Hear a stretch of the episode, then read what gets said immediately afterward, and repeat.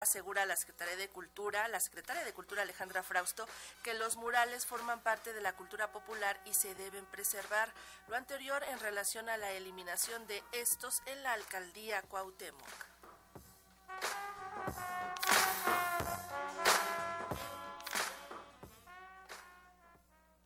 Los murales que se encuentran en los espacios públicos se deben preservar porque son parte de la memoria de los barrios y colonias de la Ciudad de México, aseguró la secretaria de Cultura Alejandra Frausto como respuesta a la eliminación de murales por parte de la alcaldía Cuauhtémoc. Ya sea que provenga de grandes artistas, ya sea que provenga de artistas populares, se debe de preservar. Para nosotros es parte de la memoria de los barrios, de la comunidad, parte de la identidad de las comunidades y de las colonias de México.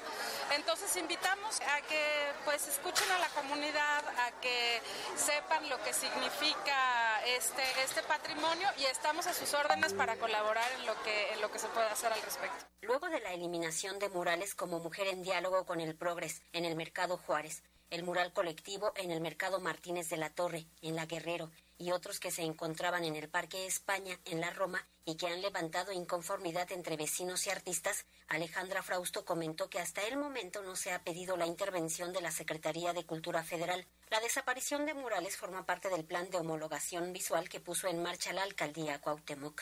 Por el momento no hemos recibido alguna cuestión formal como Secretaría de Cultura. Nos ponemos a sus órdenes para el respeto a la cultura popular y a la identidad de los barrios y de las culturas de México. Durante la entrega de reconocimientos a trabajadores del Museo Nacional de Culturas Populares y el anuncio de convocatorias enfocadas a la promoción de fiestas tradicionales, impulso a las artes circenses y creación sonora, Alejandra Frausto también se refirió al hallazgo en Palenque del joven dios del maíz un dios del maíz joven. En Palenque y la zona maya, todo este país es un país labrado en piedra, culpido en barro, eh, así decía Sejourné. Y, y, es algo que hay que eh, seguir preservando. Esta, esta excavación nos da esta extraordinaria máscara. la última pieza que justo se está mostrando ahí en Palenque es la Reina Roja. Ahí apareció. Y algo que nos parece importante que hemos platicado con el INA es la posibilidad de que estos pues, vestigios que se encuentran en estas excavaciones sean conocidos en primer lugar por las personas del lugar, que se reconozcan en su riqueza cultural. Para Radio Educación, Verónica Romero.